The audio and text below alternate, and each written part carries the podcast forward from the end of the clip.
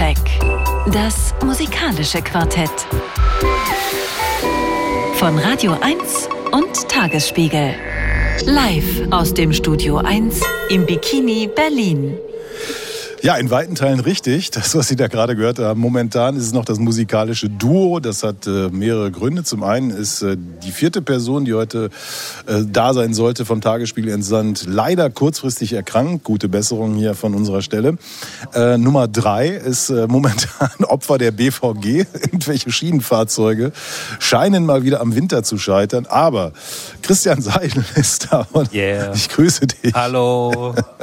Das hat immerhin geklappt. Mein Name ist Andreas Müller und trotzdem sprechen wir heute über vier Platten, die da kommen von Dolly Parton.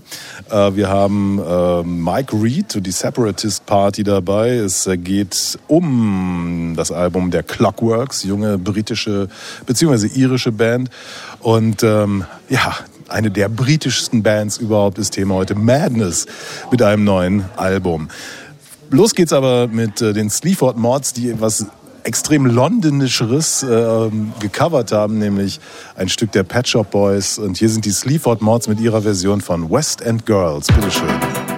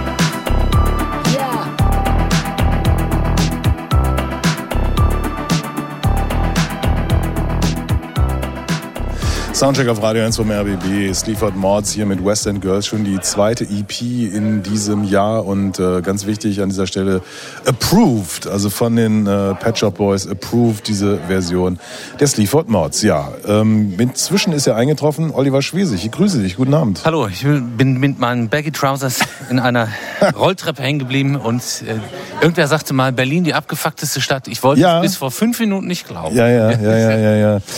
Ja, so wie früher die großen vier Feinde des Sozialismus, äh, Frühling, Sommer, Herbst und Winter hießen. Äh, ist es heute eigentlich nicht anders.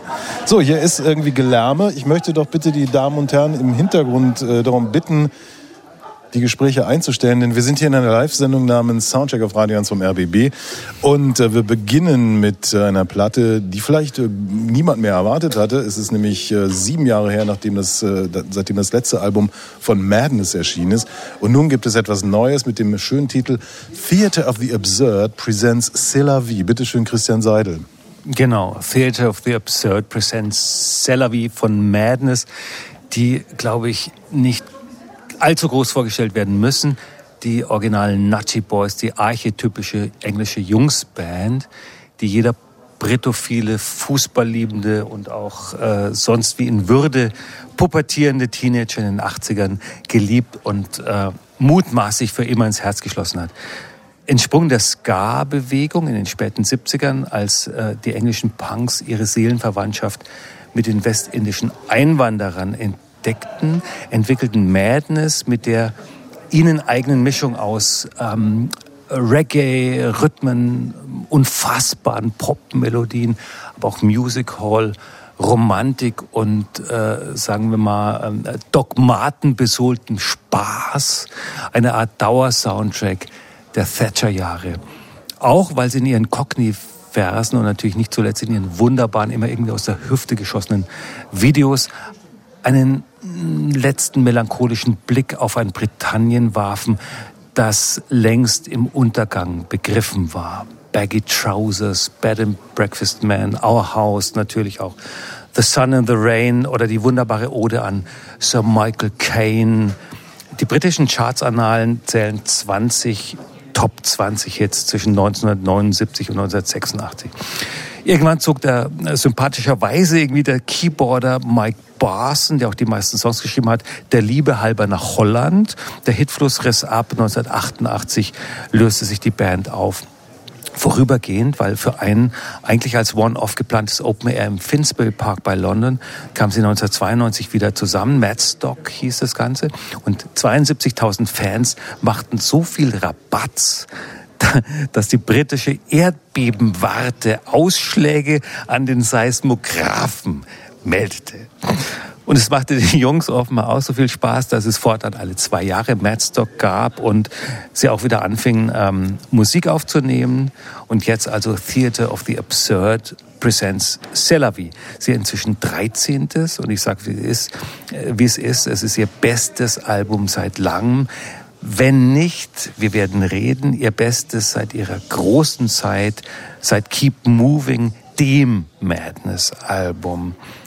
Wenn man das etwas aufgesetzte Konzept mal beiseite äh, lässt, Frage, haben also Theater of the Absurd, haben das nicht immer schon Britannien und alles, was damit zu tun hat, als absurdes Theater inszeniert, entlarvt? Und wenn man auch die vom Rauchen und der Zeit brüchig gewordene Stimme von Sax, dem ikonischen Sänger, mal außen vor lässt, dann ist die Platte super. Vintage Madness, äh, äh wie es sich äh, die Älteren unter uns nur wünschen können, in melancholischen Halbtönen abfallende Melodien, gloriose Refrains, Mike Barsons Papp-Piano, Lee Thompsons Saxophon, alles dabei, alles gut. Ein verdienter großer später Wurf und wir hören auch mal rein. Das Lied heißt Round We Go.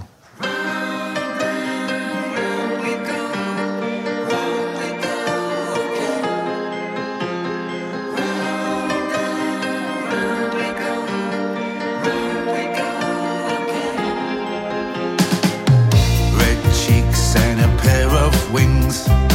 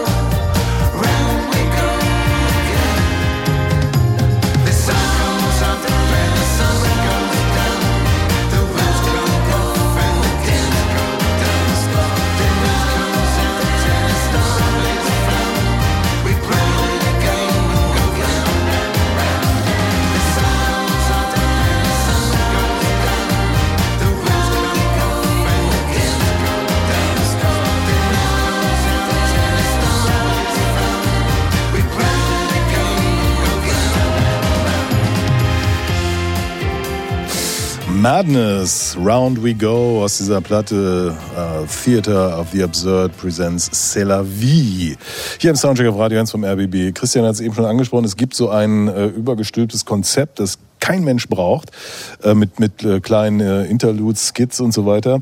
Platte geht auch so ein bisschen mählich los, muss man ganz ehrlich sagen, wo ich anfangs auch schon dachte, hm, hm, haben sie es vielleicht doch nicht mehr drauf, weil ich kann nur sagen, ich war, die war, glaube ich, damals auch im Soundcheck. The Liberty of Norton Fogate 2009. Die Älteren werden sich in ein brillantes Album, absolut brillant. Niemand hatte damit gerechnet, dass sie nochmal so ein Ding machen. Und dann so nach drei, vier Stücken merkst du, wow, sie haben es sie haben es immer noch drauf. Ja, das finde ich auch. Also dieser Überbau, der hat mich auch ein bisschen verwirrt. Also das waren das sind ja Martin Freeman und ähm, wie heißt die andere Dame, die ähm, andere Schauspielerin, Helen Mirren, die sind dabei. Das war, hing damit zusammen, dass äh, Offenbar Saxons ein Haus in Italien hat und äh, es ist, wie es so kam, war Helen Mirren seine Nachbarin und hat sie gefragt und die hat dann bei einem Song mitgemacht und diesen Spoken Word, äh, kann man das Video sehen und Martin Freeman ist wiederum ein guter Kumpel von Lee Thompson und äh, dann haben sie sich gedacht, wir machen dieses dreiteilige Konzept. Ähm, äh, ich habe vorhin noch mal ein Interview mit Mike, dem Keyboarder, gesagt, ja, das hat damit zu tun, dass wir in den 70ern und ich in den 70ern immer viele Prog-Rock-Platten gehört habe und diese ganzen Konzeptalben, das fand ich irgendwie total toll und dann sind wir irgendwie drauf gekommen, machen wir so ein Konzept mit diesen Interludes. Stimmt, vollkommen unnötig, denn Madness sind ja nie eine Albumband gewesen in dem Sinne, sondern es waren immer die Singles. Wenn immer wir von Madness reden, geht es um die Tracks. Und so geht es mir mit dieser Platte auch großartige Melodien äh, nach wie vor, äh, also alles rührt, das Saxophon und äh, das schöne Bar-Keyboard, äh, was du angesprochen hast, Christian. Und äh, ja, und obwohl sie den Kopf in den Sand stecken, bei den Themen äh, kommen die Themen der Zeit dann trotzdem irgendwie vor. Die schlimme Politik, der Ausverkauf Englands, äh, Covid und äh, man sieht das so ein bisschen auf dem Cover auch, das Ganze ist wie ein Theaterstück inszeniert. Man denkt dann, naja, das, äh, die, das Absurde der Zeit ist also das Absurde des Theaters oder dieses Kabarett, was sie da inszenieren aber wie gesagt, es war nicht nötig. Es ist auch ohne äh, zu entdecken, dass sie sich mit der Zeit ja. auseinandergesetzt haben. Interessanterweise, ähm, so Kopf in Sand stecken, sehe ich gar nicht so. Aber tatsächlich ist es interessanterweise so, dass sie, thematisch ist die Welt ja wieder dort, wo sie war, als Madness gestartet sind. Ja, also nie war der Krieg kälter äh, als jetzt, aber auch als damals so, sagen wir mal, um 1981, 82, 83. Irgendwie damals hat, damals hat Thatcher äh, das Land deindustrialisiert und, und zugrunde gerichtet.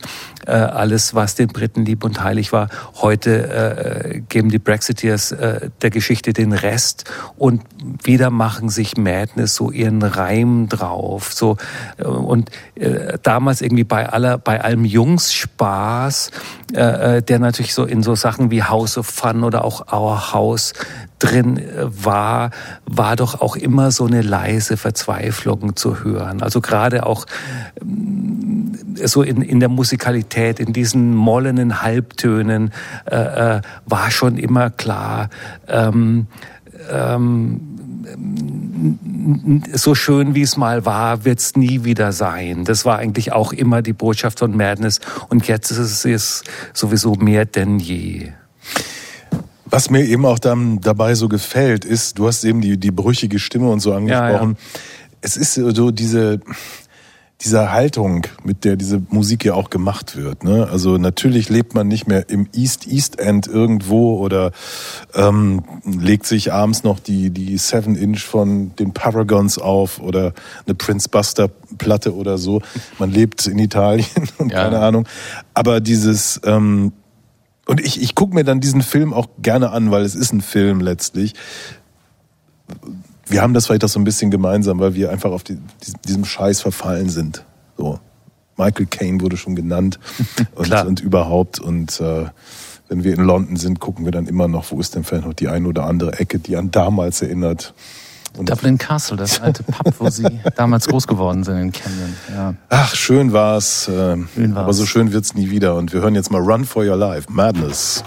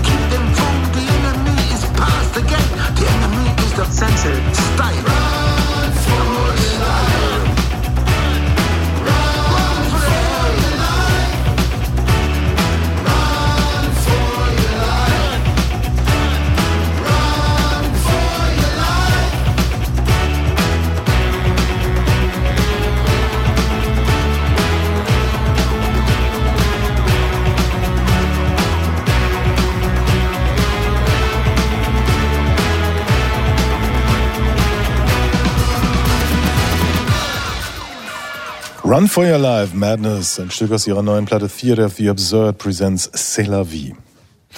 Ja, ich fand es ganz interessant, wie aus dem äh, Klamauk der Comedy von damals jetzt äh, im Laufe der Jahre und Jahrzehnte so eine Art Absurdsatire geworden ist. Also äh, da hat sich schon was getan. Die sind älter geworden und das merkt man ihnen auch an und ein bisschen Nostalgie ist immer dabei. Ich finde, das können sie aber sehr gut verstecken. Also da hätte viel mehr bei Zeitgenossen, die äh, an die alte Zeit erinnern, viel mehr Geheule sein können. Und das ist bei denen gar nichts. Also die ganzen Interviews, die ich jetzt gesehen habe mit äh, mit Mike und Sachs, die sind immer noch super gut drauf, ohne dass es da äh, bittere, also bittere Noten gibt. So, das finde ich total genial, wie toll die alt geworden sind. Und dann nach wie vor, das ist jetzt auch wieder gemerkt, der Funk und der Groove und die Melodie, ja. das ist immer noch da. Und ich brauche eigentlich auch kein Album-Album mit irgendwie Ideen und Konzepten äh, rauf die Single Singles und dann Feuer frei. Das ist großartig. Nee, genau, das ist auf so eine, äh, genau, es ist kein Gejammer, äh, also da ist, schwingt natürlich dieser Fatalismus mit Run for Your Life. Und äh, äh, ähm, wie gesagt, äh, womöglich ist es morgen nicht mehr so schön wie heute, aber das reflektieren sie auf so eine äh, äh biertrinkende Art, genau. die cool ist. So, so, äh, also let's go down as gentlemen.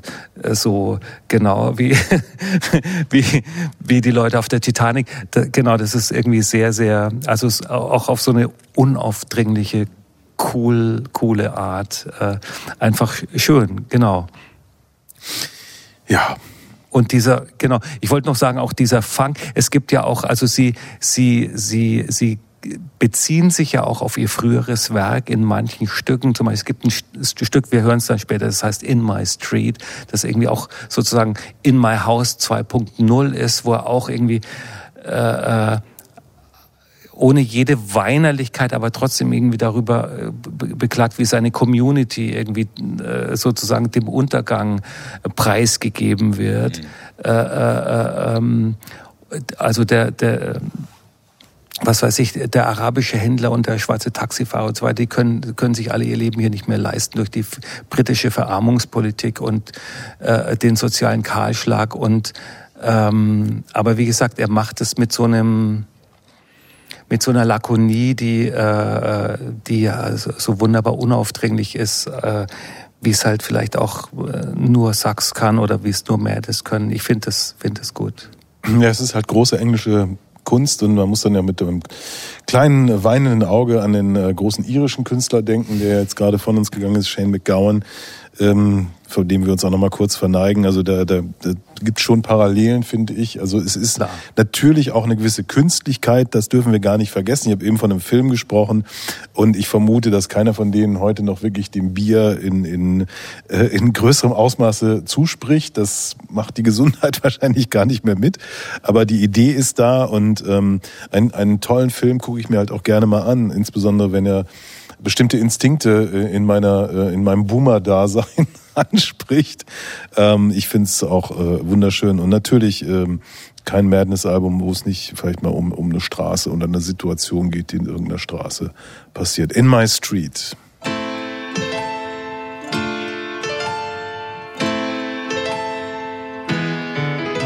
There's Turkish drug dealers, an Irish halfway house. There's ten full black bin bags blowing round the gaff, and everybody's moaning about their own birthday, and everybody's talking about getting away. In my streets, it's just the people you meet. I've got a line, but I can't get away. Oh no, well, not until Judgment Day. There's Eggy,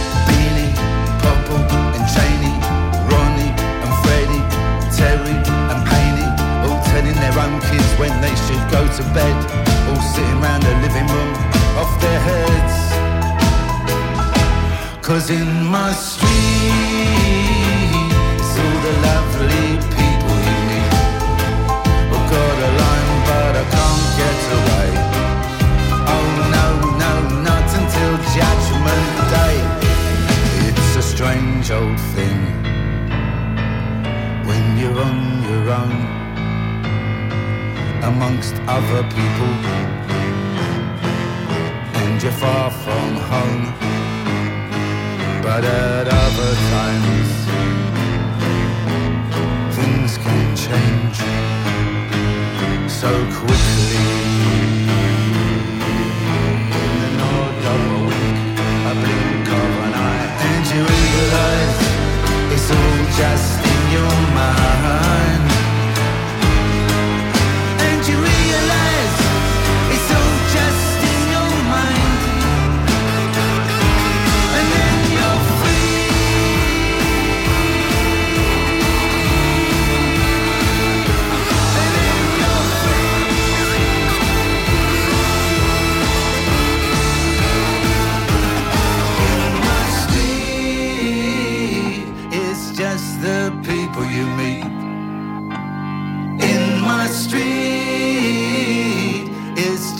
the people you meet.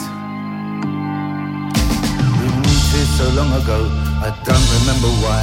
Must be 40 odd years now, but don't time fly when you're having fun.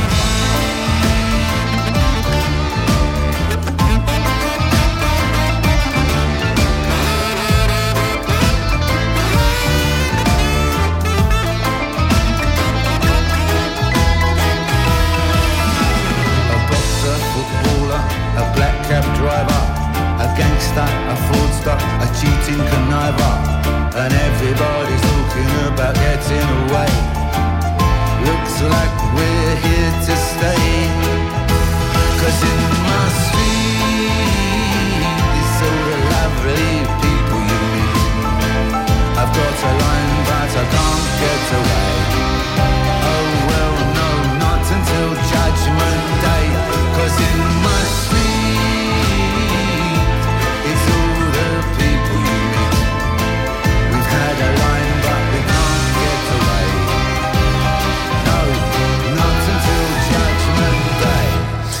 Madness, wenn ich dieses Stück so höre, denke ich, Mensch, das ist bestimmt so ein Ding, wo sich Damon Albarn sagt, oh, den hätte ich auch mal gerne geschrieben. Der übrigens gerade an seiner Oper arbeitet. Ja, ja, genau, aber das ist der Unterschied. Ne? Also, ne, das ist, äh, anyway. Ähm, kleiner Hinweis, äh, Christian Seidel sprach's, als die Musik lief. Nächstes Jahr live im Tempodrom Madness. Ich glaube im In Berlin. September oder Im so. September ja, ja. erst. Mhm. Okay. Aber Karten gibt's schon jetzt und Ach, dann werden wir doch mal sehen, ob wir nicht hier auch ein paar seismische Ausschläge hinkriegen. genau. Wunderbar. Ähm, Theater of the Absurd presents Cella wie von Madness bekommt diese Wertung. Hit, Hit, Hit, Hit. Ja, genau. Der leider erkrankte Christian Schröder hat virtuell von mir bestimmt den vierten Hit dazugegeben. Soundcheck. Das musikalische Quartett. Von Radio 1 und Tagesspiegel. Live aus dem Studio 1 im Bikini Berlin. So ist es. Wir bleiben in England, wenngleich Irland hinzugenommen werden muss. Wenn, das ist nämlich der Ursprung dieser Band, um die es jetzt geht. Die Platte ist schon ein bisschen älter. Es ist eh so, haben Sie vielleicht auch schon gemerkt, es sind jetzt nicht unbedingt Platten, die heute erschienen sind, weil es ist irre dieses Jahr. Also äh, sonst sind ja vor Weihnachten immer noch ein paar gute Alben erschienen, aber es kommt eigentlich fast gar nichts mehr. Und ich habe mich, ich sag, ich, ich gebe es gerne zu, ich habe mich geweigert, über dieses Machwerk von Peter Gabriel äh, I.O. zu sprechen, das heute erschienen ist. Ich erkläre das äh, nächsten Jahr gerne nochmal, warum, wieso, weshalb. Ähm, aber es geht jetzt um The Clockworks, Exit Strategy. Bitteschön, Oliver Schwesig. Genau, wir bleiben in England, wir bleiben in London, wir bleiben sogar im Norden von London. Also dieses irische Quartett kommt aus der einst europäischen Kulturhauptstadt Galway und warum auch immer haben sie sich gedacht, wir ziehen von, die EU, von der EU nach England, sind 2019 nach London gegangen. Das ist ja für junge Bands immer noch ein gutes Pflaster. Es gab ein paar Singles, dann fanden sie irgendwie sofort ein Label. Es gab enormen Radiosupport von den Stars der Szene, Annie Mac und Lemmo. Alle standen sofort Gewerbe bei Fuß. Die Presse hatte auch schon Erregungsschaum vor dem Mund. Die Independent, The Guardian haben früh zugeschlagen bei den ersten paar Singles von den Clockworks. Und dann gab es in den berühmten Abbey Road Studios eine Lock-in-Serie, wo ähm, die Leute, die dieses Studio betreiben, ähm, Bands eingeladen haben, im Lockdown zu spielen. Und da waren die vier dabei. Und dann ist jetzt in relativ kurzer Zeit dieses Album entstanden, weil man festgestellt hat, die Sache funktioniert ganz gut bei Abbey Road. Da bleiben wir gleich mal. Und haben also in diesem sehr teuren Studio dieses Album produziert mit einem nicht unbekannten, teuren, glaube ich, auch Produzenten, Bernard Butler, der einst bei Suede Gitarre gespielt hat. Und ein eigenes Label haben sie auch. Also irgendwie gab es da ein paar große Geldkoffer im Keller.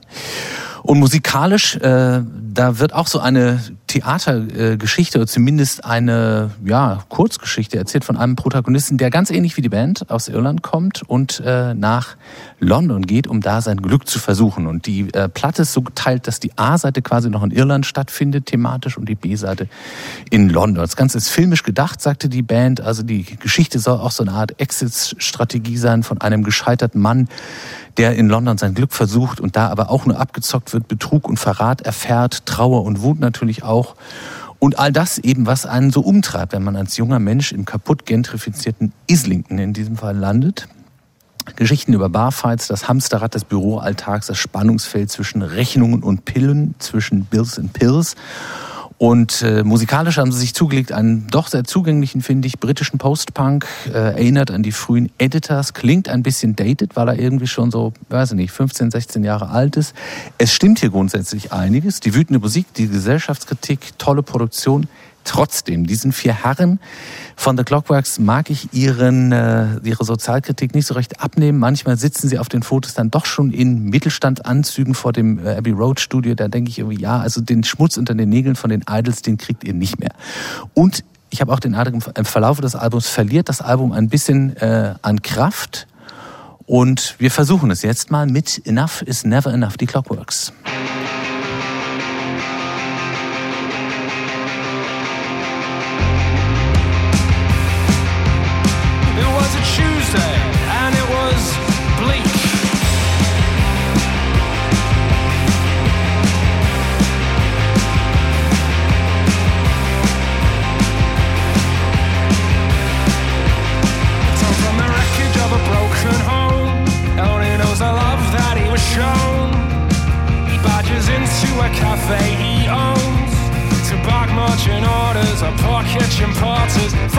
the microwave.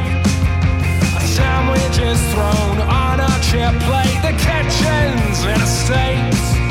There's no need for pruning when business is.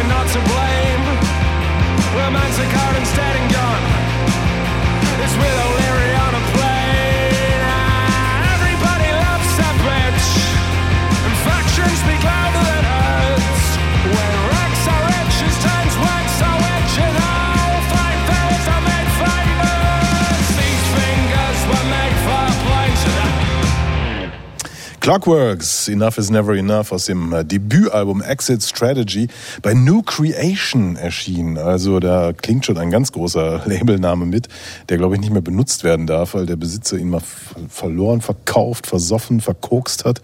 Wie war es doch gleich? Egal. Alan McGee hat immer gesagt, Andreas, der Unterschied zwischen dir und mir sind 20 Millionen er lebt jetzt in Wales und macht Kunst. Ja. Und Ich glaube, das Label, war so ein, so ein kleiner, der hatte dann, wollte auf dem Pint, ist nach Gal- Galway gefahren und hat die dann gesehen.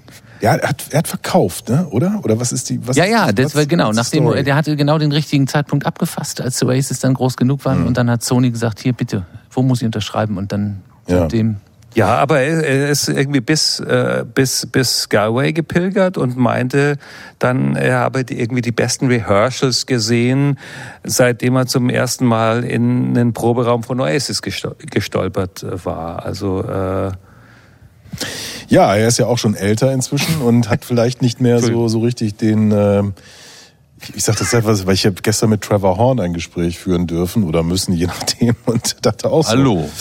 Ja, vielleicht sollte er doch nicht mehr lieber Musik machen oder sich damit beschäftigen, wie auch immer, das nur hier am Rande.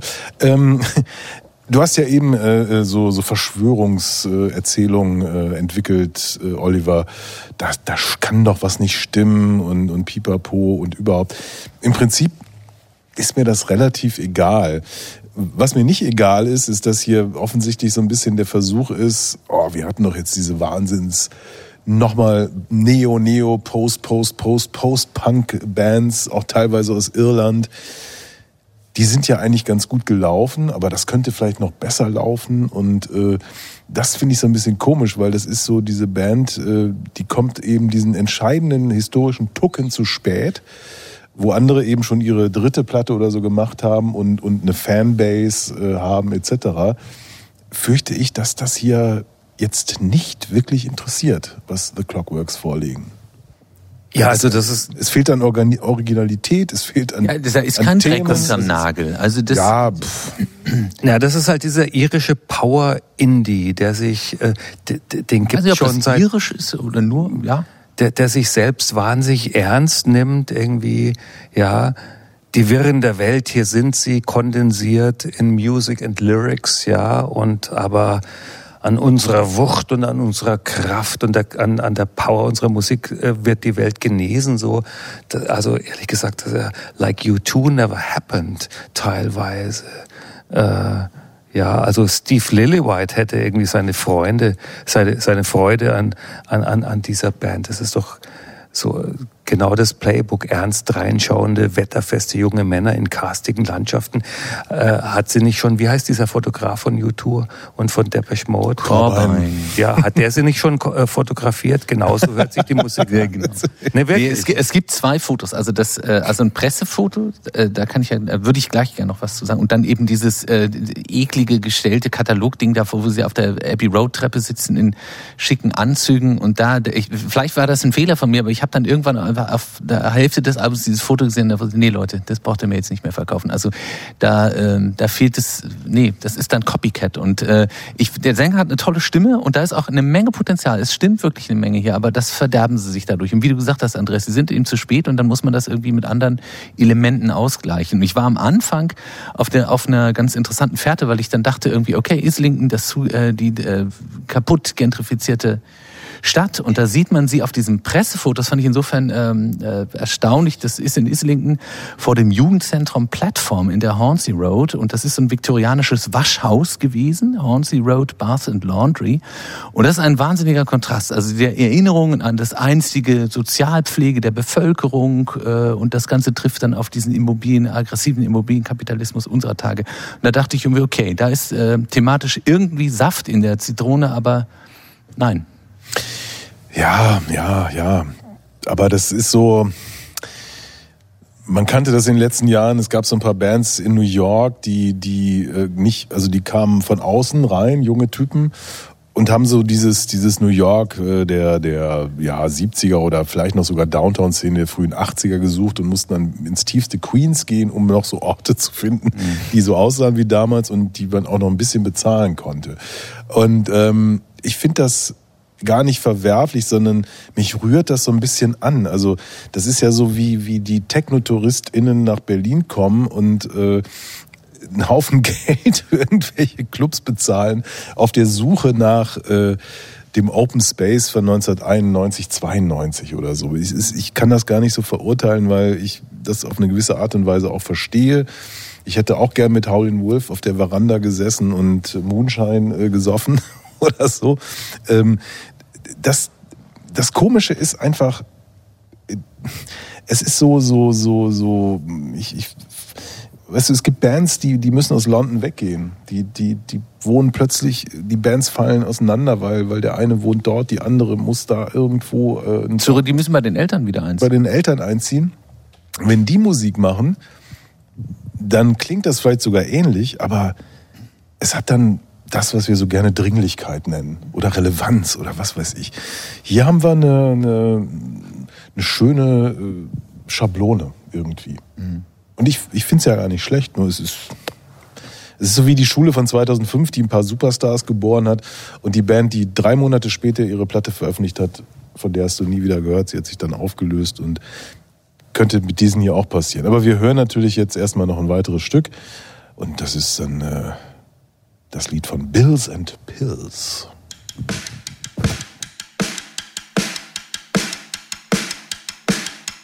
Hannah's into Charlie, Charlie is a speed freak. David likes to double, but he's scared of being trouble.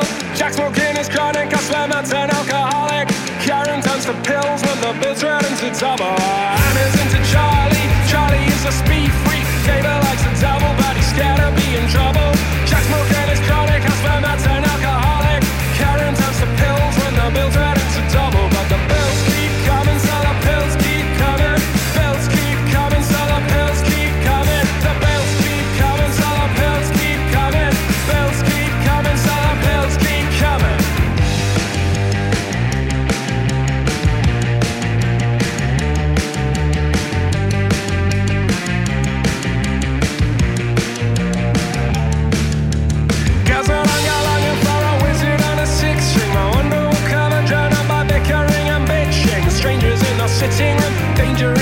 shit if everybody sucks.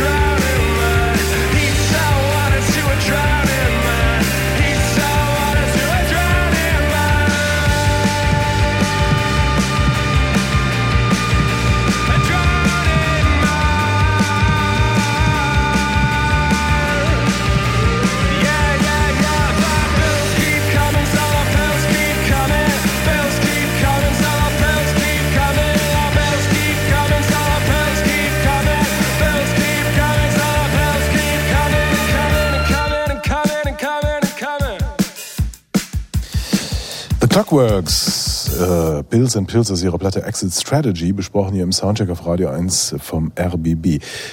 Wenn man dieses Stück mal vergleicht mit dem eben von Madness gehörten In My Street, ne? also hier geht's auch um Speed Freaks, Tralala und überhaupt, da ist schon ein gewisser Unterschied. Ne? Also so die, die äh, Madness bringt, bringt so eine, eine Zeile und du bist du hast bist drin, du glaubst das, es ist irgendwie ne, so. Und hier haben wir Energie, aber kein Narrativ, kein kein kein Meat am Bone irgendwie. Ja, bei den, also ähm, ich rekurriere nochmal auf Abbey Road, da gibt's also auch so schöne Videos zu, wie sie da mit Bernard Butler da produzieren. Und es geht im Prinzip eigentlich nur darum, naja, wir hatten da so eine Geschichte und dann, dann hat er aber da dieses Instrument rausgeholt, dann hat er da noch so einen Effekt und das, wir haben uns da hier künstlerisch auch herausgefordert. Aber es gab eben keine Geschichte und ich merke diesen, sie sind eben noch sehr jung, jungen Herren eben zu wenig Leben an. Wie man im Jazz sagen würde, sie spielen ihre Biografie, aber da ist leider, sind leider noch nicht so viele Seiten drin. Und das fehlt ihnen dann so ein bisschen. Ähm, irgendein so ein Kritiker in der Klassik sagte mal, naja, der müsste sich noch vielleicht zwei, dreimal unglücklich verlieben. Vielleicht wird es dann mit besseren Texten was. Aber äh, das stimmt schon. Da, aber dann haben sie eben auch nichts anderes, dann bleibt ihnen auch nichts anderes über, als zu sagen, wir konzentrieren uns auf die Arbeit mit Butler. Und ja. was war denn daran jetzt so schön? Ne? Sie behaupten von sich selbst ja, we are the punk version of the streets. Also ähm, ja, ähm, wären sie gern, aber also ich finde es auch irgendwie ja rührig, rührend, ja, und äh, schon auf irgendwie eine ja, auf eine, eine, eine, süße Art irgendwie aufrichtig, ja. Aber also wenn wir bei, bei, bei Alan McGee sind, so in der Alan McGee New Creation Ahnengalerie, ja, Jesus of Mary Jane, Prime Scream, Oasis, sind sie eher, da sind sie dann eher so die Boo Radleys. ne? Also ja, äh, tut mir leid. Und irgendwie Schule von 2005, das ist echt für mich, für, für, bin ich schon so alt, aber das ist für mich irgendwie 1984, 83, 84 klang man auch schon so in London, aber auch schon in Irland. Ne? Also ich höre da immer so raus, so in a big country, dreams may come true like a lover's voice from the mountainside, ja. Also so dieser Spirit ist in dieser Musik. Äh, Advertise genau. Me haben wir jetzt noch. The Clockworks.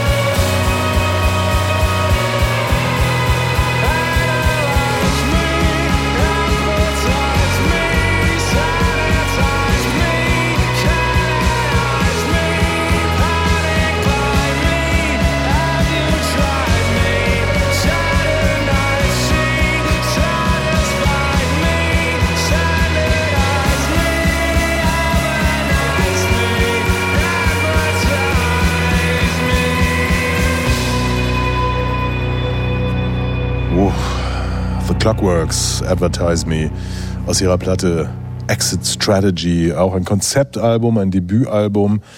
Und äh, wir werden vielleicht gar nicht wirklich verfolgen, wie es weitergeht mit dieser Band. Vielleicht bleibt's dabei. Ja. Ja, weil wir auch hier die entsprechende Wertung ziehen an dieser Stelle. Geht in Ordnung, geht in Ordnung, geht in Ordnung, geht in Ordnung. In der Folklore des Soundchecks äh, auch gemeinhin die Todeswertung genannt. Ja, vor 52 Jahren wurde in Ulm eine Band gegründet namens Kran. Und diese Band gibt es immer noch. Und ich hatte vor ein paar Tagen das große Vergnügen, mit dem Bassisten Helmut Hattler zu sprechen. Denn es gibt eine neue Platte von Kran. Und äh, im Vorfeld dieses Gesprächs habe ich mir alte Kran-Sachen angehört und dachte so, verdammt nochmal. Das hätte auch heute aufgenommen werden sein. Also es ist unfassbar zeitlose, tolle Musik, überhaupt kein Hippie-Scheiß, Krautscheiß, sondern Heavy Stuff. Äh, fantastisch gespielt. Soup mit ähm, Z geschrieben heißt diese Platte. Ich kann sie äh, wirklich nur empfehlen. Sie ist richtig, richtig gut. Und äh, hier kommt ein Stück daraus, das heißt Rainy May, Kran.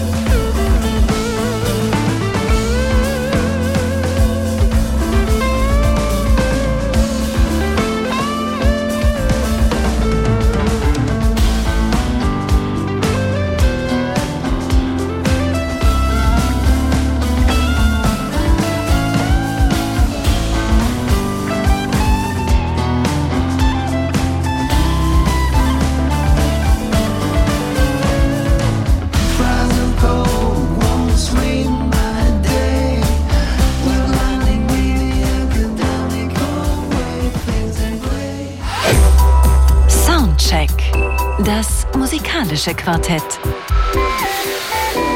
Von Radio 1 und Tagesspiegel. Live aus dem Studio 1 im Bikini Berlin. So ist es. Äh, Quartett stimmt heute nicht ganz. Äh, die Grüße gehen raus an den kurzfristig erkrankten Christian Schröder vom Tagesspiegel, der heute nicht bei uns ist, aber dafür Germa Redlich, der die Regler bedient. Christian Seidel ist dabei. Oliver Schwesig, ich bin Andreas Müller und Christine Nichols ist dabei. Es gibt eine aktuelle Single. Nächstes Jahr endlich auch das neue Album. Dieses Stück hier heißt Wie New York.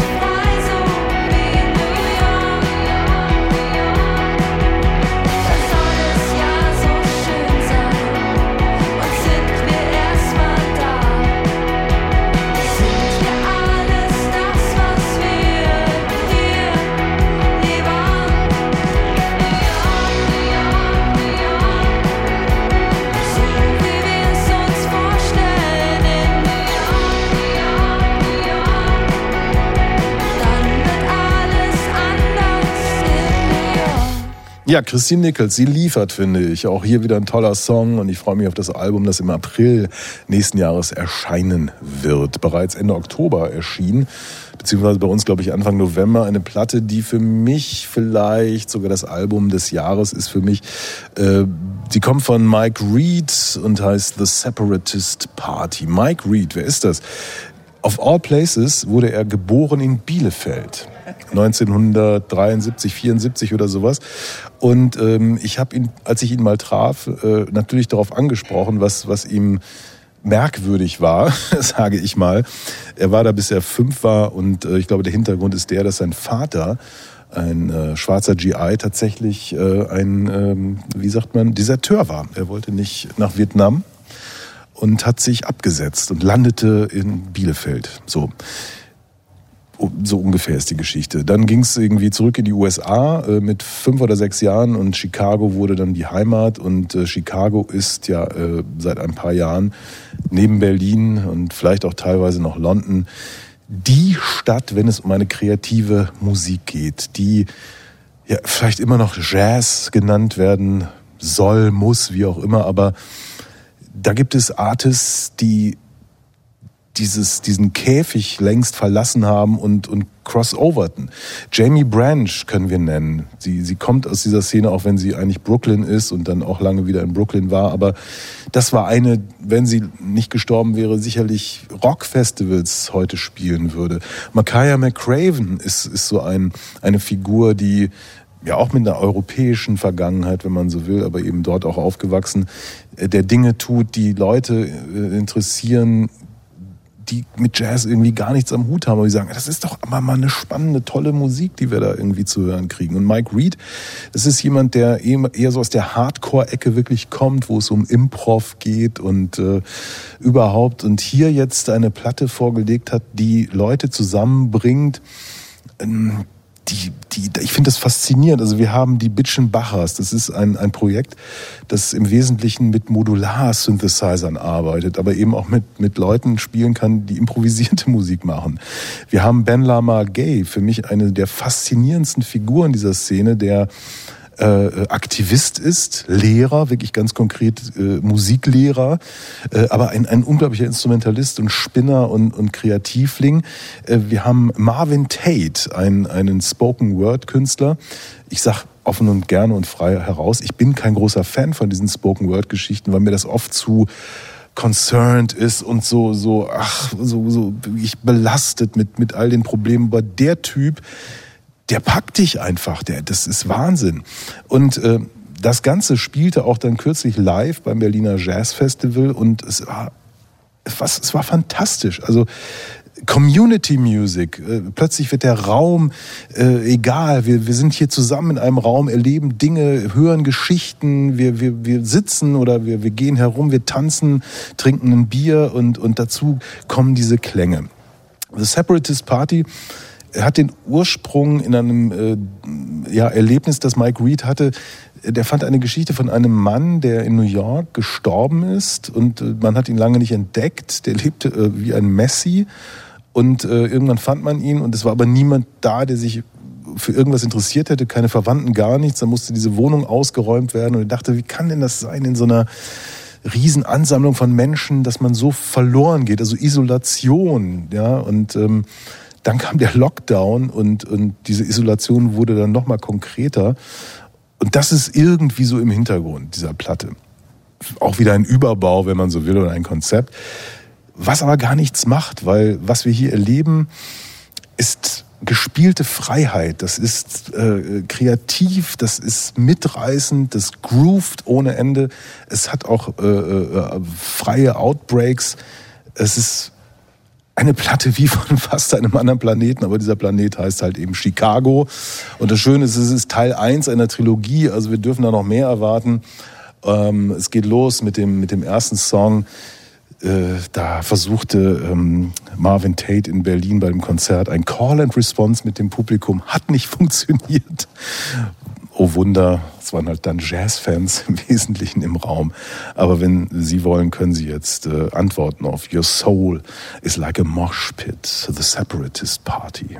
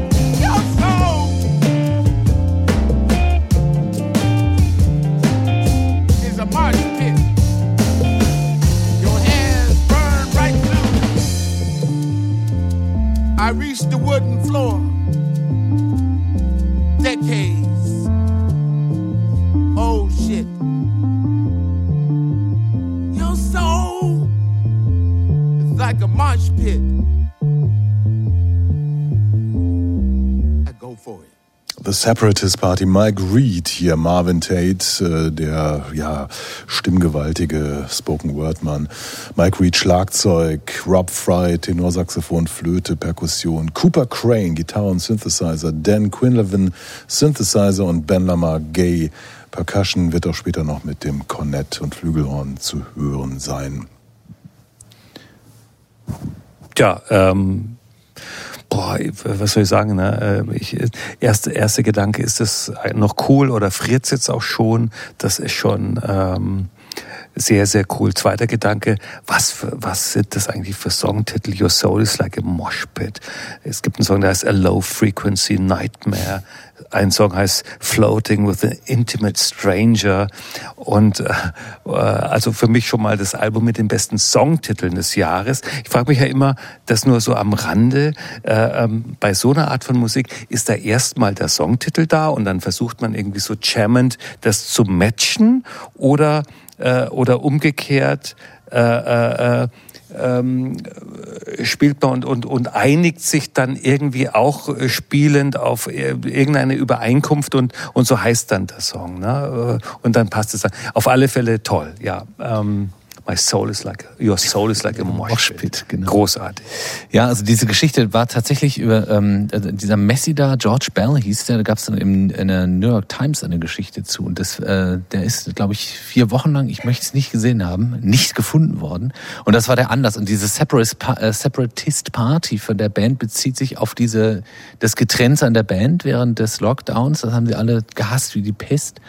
Und deswegen ist diese Band so benannt worden, auch weil man natürlich nicht nur als Kollektiv auftreten will, weil wir eine geschlossene Band sind, sondern weil alles so wunderbar offen ist. Und so geht's mir mit dieser Musik auch. Also ähm, ich weiß gar nicht, ich habe mich im, beim Hören so gefragt, naja, inwiefern finde ich jetzt diese Themen Vereinzelung, Isolation in diesen in, instrumentalen Tracks eher nicht. Erzählt mir ähm, äh, wie heißt er hier, Marvin Tate davon irgendwie auch schon, aber ich brauche das vielleicht gar nicht. Das ist so, also wie gesagt, das ist eine unglaublich freie, tolle Musik, die ist so so ähm, herrlich aus Einzelteilen zusammengelegt und trotzdem habe ich den Eindruck, dass äh, das ist irgendwie was Organisches, das guckt in jede Richtung. Es gibt ja irgendwie Math Rock, es gibt Ambient, äh, Crowd Rock, hier dieses Low Frequency Nightmare Stück beispielsweise und ähm, das trägt mich unglaublich mit.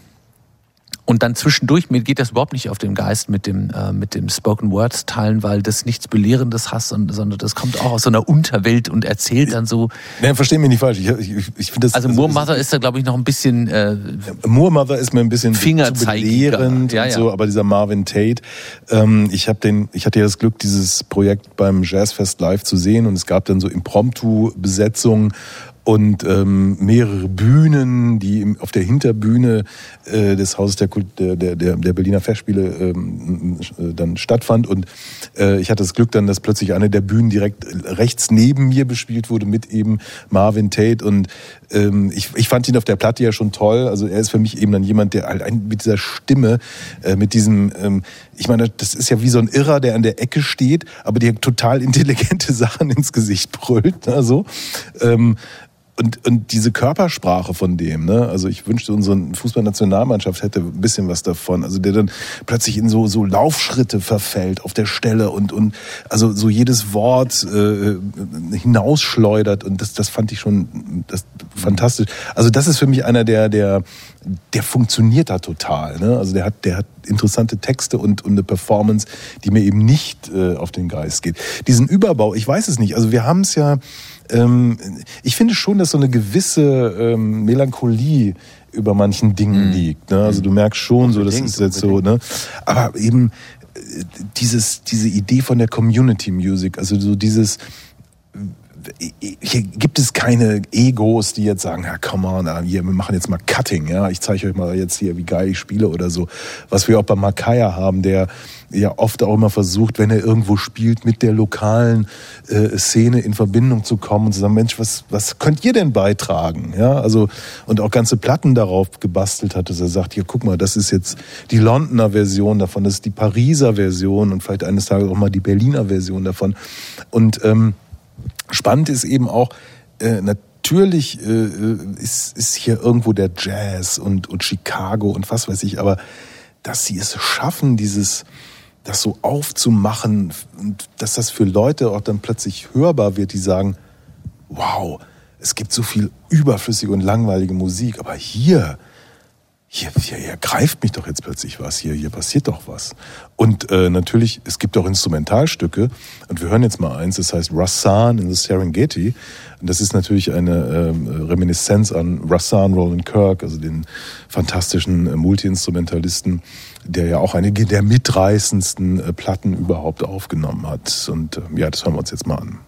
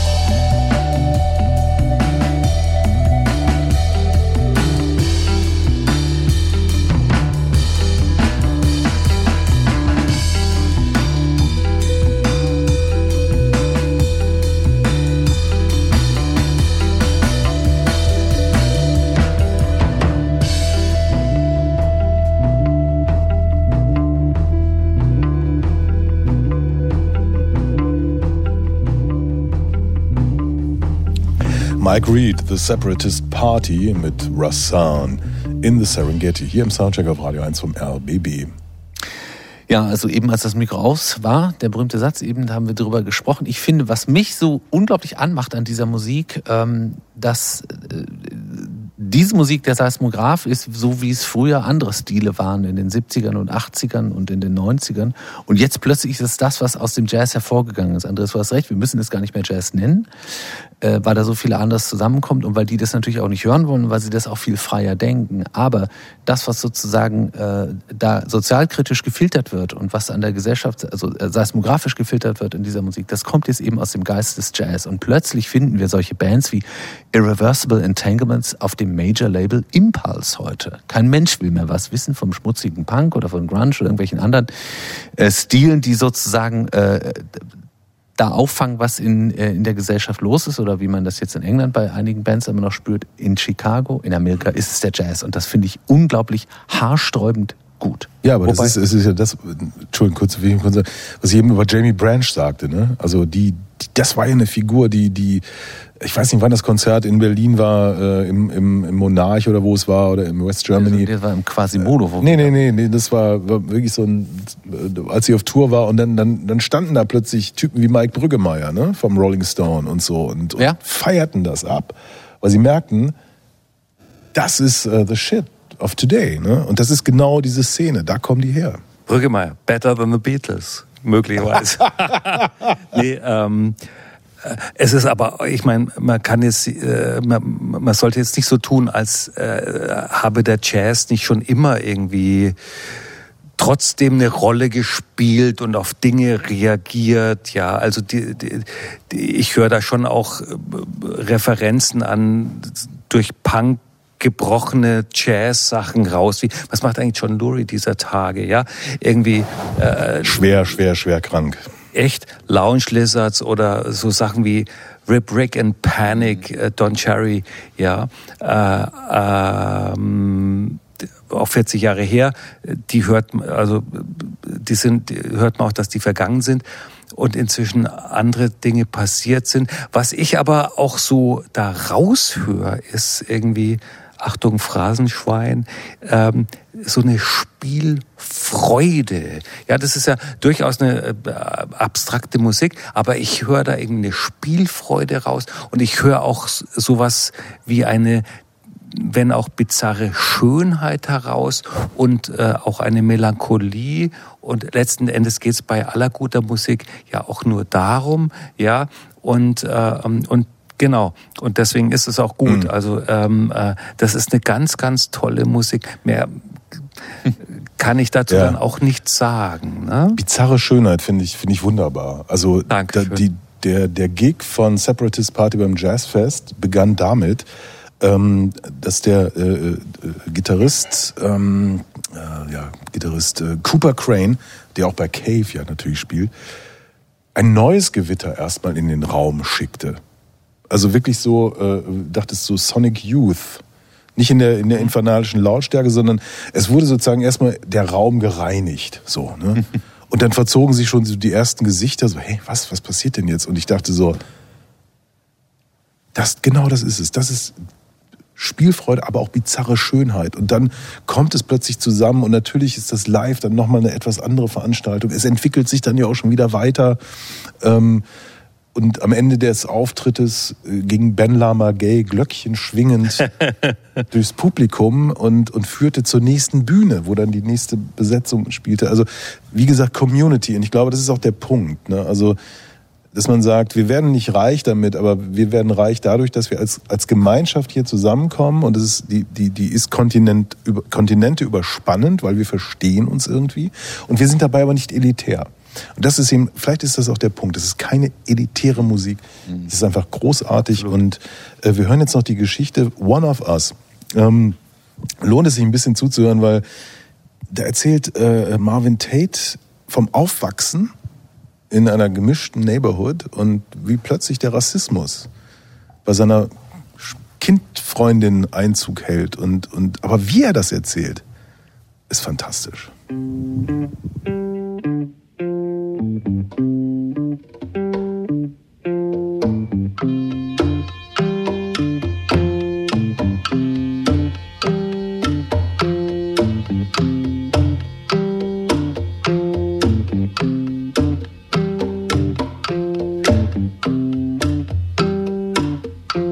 know what you're thinking.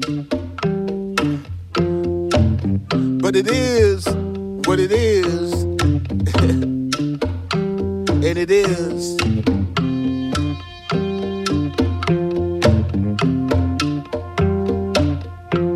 She wasn't always a Karen, a Becky,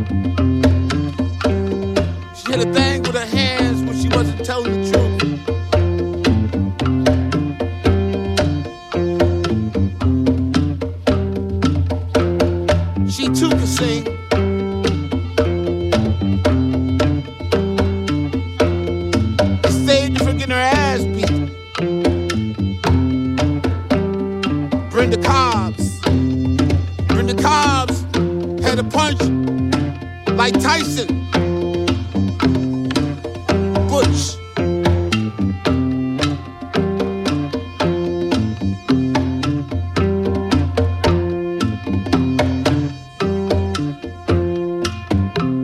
Said that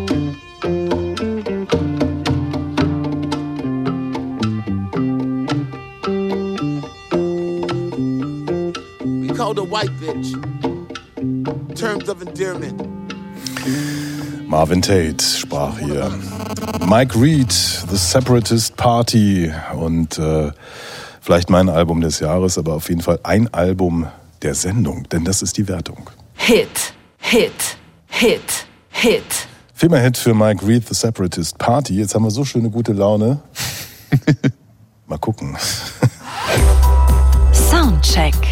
Das musikalische Quartett. Von Radio 1 und Tagesspiegel. Live aus dem Studio 1 im Bikini Berlin. Ja, eine Platte haben wir noch und die kommt von äh, Dolly Parton, heißt Rockstar. Und äh, die sollte Christian Schröder vorstellen. Vielleicht hat er sich deshalb krank gemeldet. Ich weiß es nicht genau. Nein, er ist halt wirklich krank. Und ähm, ich hatte nun keine Kapazität, mich äh, sozusagen nochmal in das Gesamtwerk hineinzuarbeiten und überhaupt, wir haben hier 30 Tracks oder sowas, viele schon vorab als Single veröffentlicht von diesem Album. Dolly Parton, äh, die Country-Großsängerin, äh, als Rockstar, hat sich mit äh, vielen, vielen äh, anderen Rockstars umgeben, teilweise auch schon Verstorbenen. Das ist ja heute alles möglich digital. Und äh, da ist so einiges äh, eingesungen worden, sage ich mal. Hat einer von euch noch vorab eine Bemerkung vielleicht zu diesem Album? Es ist diese unglaubliche Länge, die 30 Tracks. Es gibt eine Digitalversion, da sind sogar noch drei mehr drauf. Und die hat, sie hat alle bekommen, die man so kriegt, wenn man Dolly Parton ist. Also Nee, wer, wer die Stones die Sto- waren nicht da. Was war da los? wenn man so Dolly, also wer kann von sich Soll- behaupten, die Beatles? Ja. Ersten Lieder so.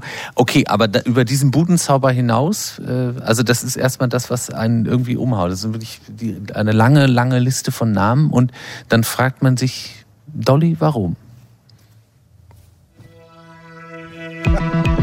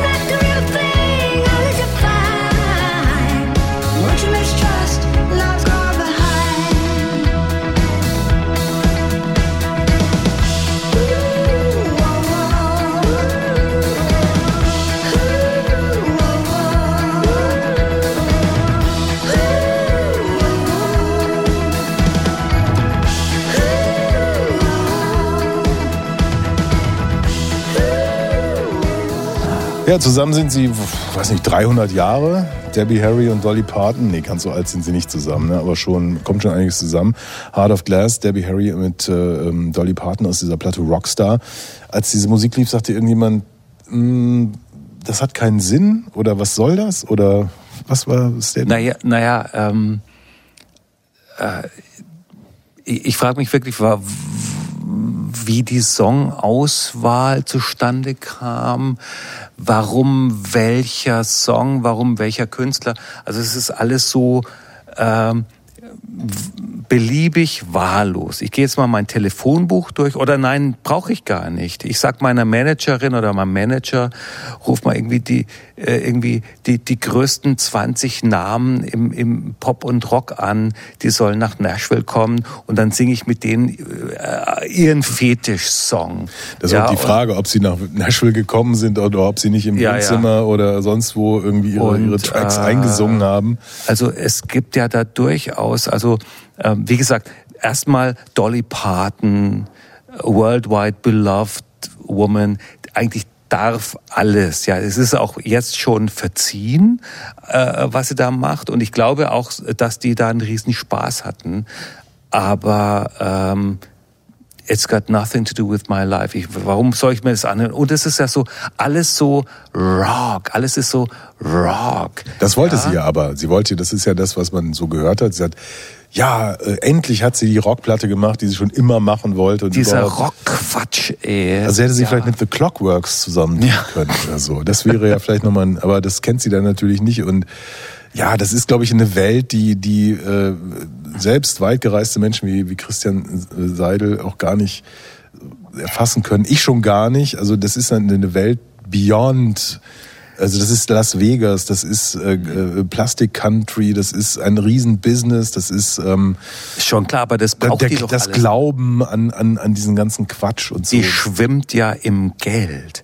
Äh, Das braucht die doch nicht. Die könnte doch, äh, ähm, also es gäbe ja Dinge, die so Sinn ergeben würden. Warum macht sie nicht zum Beispiel äh, In the Pines oder Where Do You Sleep Last Night mit Dave Grohl oder so, weil der Song ja ursprünglich von ihr zumindest bekannt ist und Nirvana haben ihn dann gecovert, also sozusagen sowas, ja, aber einfach mal äh, äh, mit Blondie Heart of Glass oder äh, d- ja, so äh, einfach mal Schade, dass Rock wir das auf Gesicht die von, zwölf. äh, Ich, ich, ich verstehe es halt nicht. Schade, dass wir das Gesicht von, von Christian nicht äh, live Und dann auch noch, muss ich auch noch sagen, und dann auch noch schlecht beraten. Also Kid Rock, Mhm. den will man halt nicht auf seinem Album haben, ja. Diesen schrecklichen Kerl. Ja. Und den Typen von REO Speedwagon, Speedwagon auch nicht. Aber vielleicht Simon Le Bon habe ich extra schon, ausgesucht, ja. dieses Stück für Christian. äh, hier ist My Blue Tears.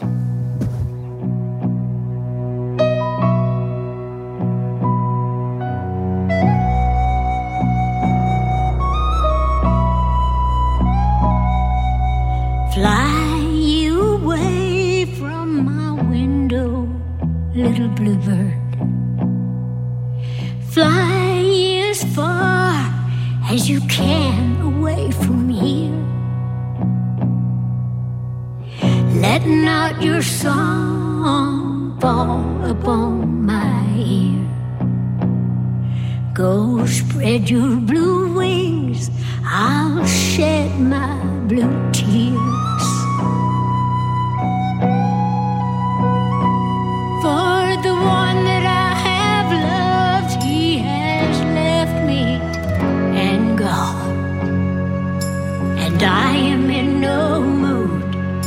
To hear your sad song. And bring not your light into my dark gloom, yellow sunshine. Raise coldness in here. Trouble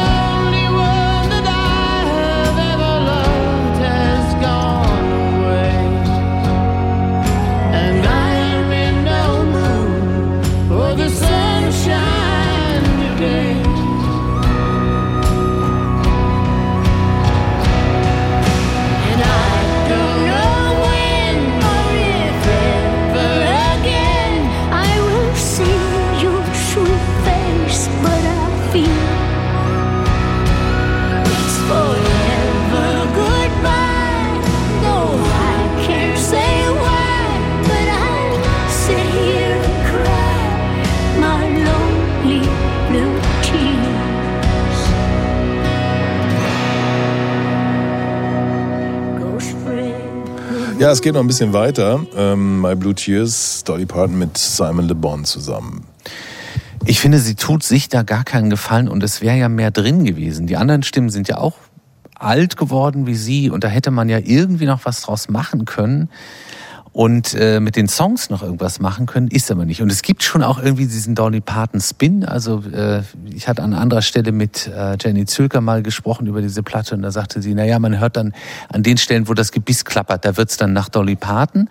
Und das ist eigentlich, äh, ja, da, da hätte man mal weiterdrehen können. Der Sprachduktus, den sie hat und ähm, irgendwas ist da drin, was nach, nach einer Handschrift oder was nach, nach individuellem klingt. Aber das macht sie alles platt und sie tut sich dann auch keinen Gefallen mit dieser, mit der Produktion, die so total fett und falsch produziert ist. Und dann gibt es so einen Weckruf wie World on Fire. Also don't talk to me about politics. Jetzt mache ich hier mal meine Ansage. Und das ist so hohl, es ist so leer. Und abgeschaltet habe ich dann bei John Fogerty, uh, Long as I Can See the Light. Oder auch eine sieben Minuten Version von Purple Rain. Es funktioniert auf keiner Ebene irgendwie. Und dann, dann ist auch so eine ganz hohle Selbstermächtigung mit Joan Jett. I hate myself for loving you, wo sie beide vorher noch den Dialog haben. Hey Joan, kannst du dich erinnern? Du liebst jemanden und du willst ihn eigentlich rausschmeißen und es geht nicht. Ja, na klar, das kenne ich ganz genau. Und also das ist so eine äh, Pastiche und, und also es bleibt einfach nichts hängen. Und das wäre auch nicht nötig gewesen, weil sie einfach mehr drauf hat. Ja klar, Also, ja, es ist totale, halt so eine Und dann noch Kategorie Rock, was soll das? All-Star-Travestie, ehrlich gesagt. Also ähm, Tom Jones hat mal was Ähnliches gemacht in den späten 90ern. Da kam dann die Stereophonics, kam Robbie Williams, aber da kam eben halt auch Musti und äh, da war, das hat alles irgendwie so Sinn ergeben. Da war irgendwie ähm, Witz und Distinktion auch dahinter. Aber das ist einfach, ähm, ja, ohne Sinn und Verstand. Äh, und das muss eigentlich nicht sein. Und wie gesagt, äh, äh, Platten, auf denen Kid Rock zu Hause ist, die werden bei mir zu Hause sicherlich nicht stehen. Ich frage mich, ob es die Platte gibt. Wie gesagt, 30 Songs. Das wäre als Vinyl wahrscheinlich eine Vierfachplatte Es oder ist so. eine, genau, eine Viererplatte. Äh, Doppel- Tatsächlich, Doppel-CD, ja, ja, die wow, gibt's. Ja. wow, wow. Okay. Eine Sache fand ich dann äh, doch interessant. Ähm, die Paarung mit Miley Cyrus. Da dachte ich, was kommt denn da wohl bei raus, wenn die beiden Wrecking Ball singen? Kommt auch nicht viel raus.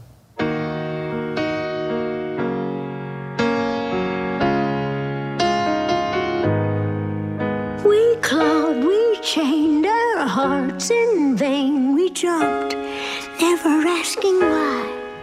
We kissed, I fell under your spell of love no one could deny.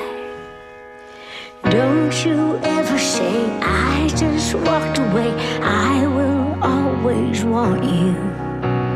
I can't live a lie running for my life. I will always want you. I came in like a wrecking ball.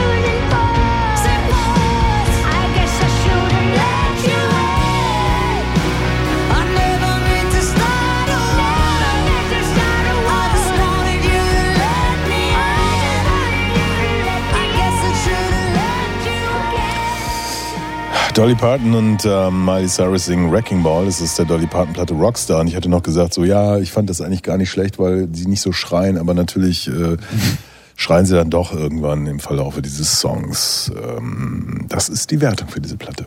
Niete, Niete, Niete. Hit. Der Hit kam von Christian Schröder. Christian, alles Gute, gute Besserung. Ähm, ich bedanke mich bei Christian Seidel. Gerne, hat Spaß gemacht. Oliver Schwesig, danke fürs Kommen. My name is Michael Caine. Aber du musst, du musst die BVG heute noch besiegen. Ja, das stimmt. She's only 50 years old. You're only supposed to blow the bloody doors off. Gamma Redlich war unser Techniker. Toll, dass Sie zugehört haben. Und äh, am Ende gibt es einen Vorgeschmack auf das nächste Album von Nicht Seattle. Es scheint Anfang nächsten Jahres, heißt glaube ich House. Und ähm, es wurde eine Single ausgekoppelt, die einfach mal so ungefähr sieben Minuten dauert. Wir werden es fast, glaube ich, verschaffen, Gamma. Ne?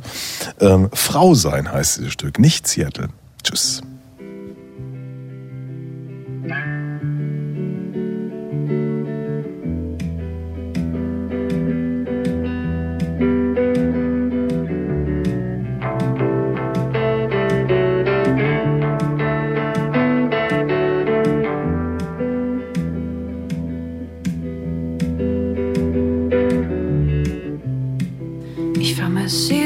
Unglaublich. Anrufen werde ich nicht.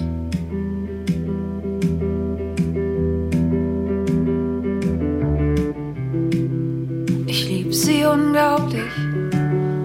Anrufen werde ich nicht. Was soll ich ihr erzählen? Von entzündeten Seen, von Shitstorm, Bach und Hund.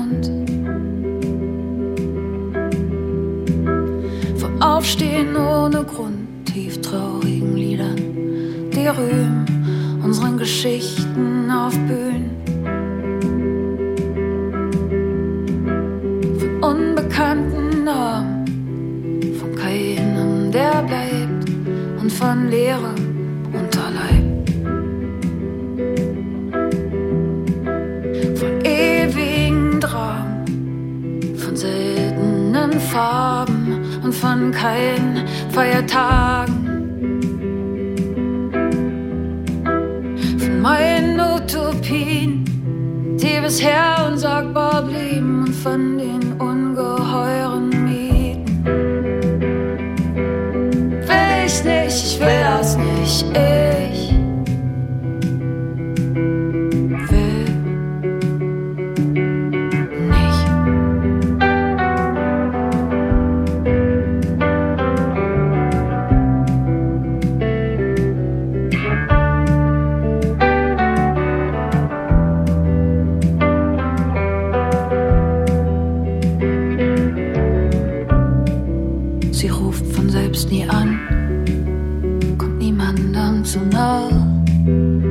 greift sie keiner an. Ich will gar nichts sagen, sie einfach